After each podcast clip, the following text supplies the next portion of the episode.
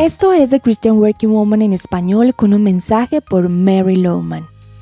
Sin duda conoces a alguien que no puede parar de hablar. Alguien con un motor en su boca. Todos conocemos a esa persona que no para de hablar. ¿Te gusta andar con ella? Probablemente no mucho. Sin embargo, hablar de más es más que un mal hábito.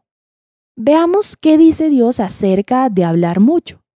Proverbios 17, 27 dice, El que es entendido refrena sus palabras, el que es prudente controla sus impulsos. Luego, unos versículos después leemos, Al necio no le complace el discernimiento, tan solo hace alarde de su propia opinión. Esto nos hace preguntarnos, ¿cuánto hablamos antes de escuchar? Santiago nos dice que todos debemos estar listos para escuchar y ser lentos para hablar. Si te pareces un poco a mí, quizás encuentres más fácil hablar que escuchar. Quisiera preguntarte, ¿No crees que Dios quiso darnos un mensaje al darnos dos orejas y una boca? Diciendo que debemos escuchar el doble de lo que hablamos?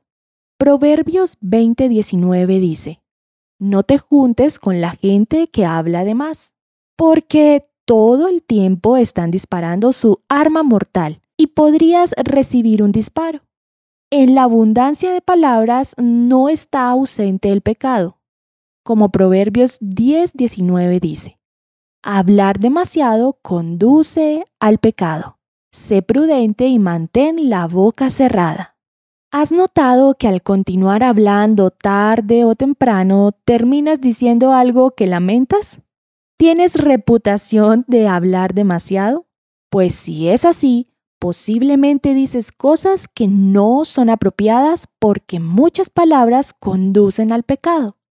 Jesús dijo en Mateo 12:36, En el día del juicio todos tendrán que dar cuenta de toda palabra ociosa que hayan pronunciado.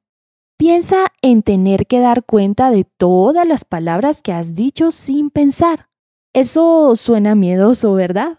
Hablar de más no es un asunto cualquiera y tampoco es solo un mal hábito. Más bien es algo que debemos tomar muy en serio. Las palabras son poderosas. ¿Sabes? Los palos y las piedras podrán romper nuestros huesos, pero las palabras hacen mucho más daño que un hueso quebrado. Al hablar una palabra no la puedes volver a retraer. Puedes borrar algo escrito con un lápiz o borrar algo escrito en el computador. Pero una vez hables esas palabras, es muy difícil sanar el daño que causan dichas a la ligera. Decide revisar lo que hablas y elimina esas palabras innecesarias que pueden meterte en problemas.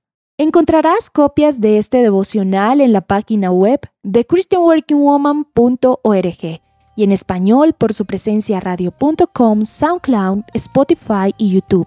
Búscanos como The Christian Working Woman en español. Gracias por escucharnos. Les habló Alexa Bayona.